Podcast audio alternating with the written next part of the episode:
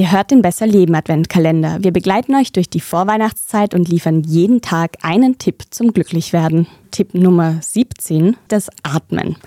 Das Atmen ist eine der wenigen Dinge, die in unserem Körper unbewusst ablaufen, was wir aber auch ganz bewusst steuern können. Und in der Folge zum Atmen, das war glaube ich Nummer zwei, Nummer zwei. oder so, wir Nummer waren noch zwei. richtige Podcast-Babys, da haben wir uns damit beschäftigt, dass viele von uns eigentlich den ganzen Tag falsch atmen. Und zwar, weil sie mehr durch den Mund als die Nase atmen oder eben nicht tief genug in den Bauch hinein und deshalb nur so flach und kurz in der Brust atmen und eh schon ein bisschen das Gefühl haben, mir schnürt da irgendwie was zu.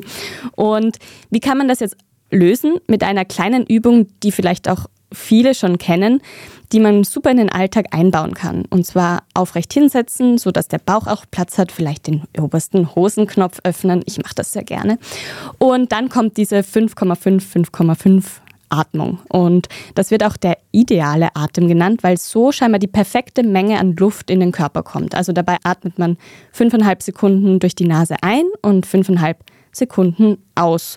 Und so kann man eben auch versuchen, in stressigen Situationen den Körper ein bisschen runterzufahren. Also wenn jetzt die endlos lange Weihnachtsbesorgungsliste irgendwie nicht aufhört, tief durchatmen. Muss nicht immer funktionieren, aber es kann funktionieren. Also jetzt sind es ja dreieinhalb Jahre mittlerweile, die ich dieses Wissen mit mir trage.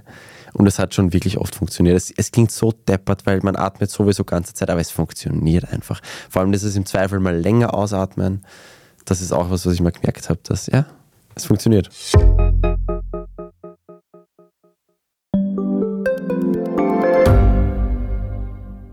Ich bin die Franziska. Ich bin der Martin. Und wir wollen besser leben. Lohnt sich 10.000 Schritte zu gehen jeden Tag? Ist das Großraumbüro wirklich so schlecht wie sein Ruf? Spoiler, ja.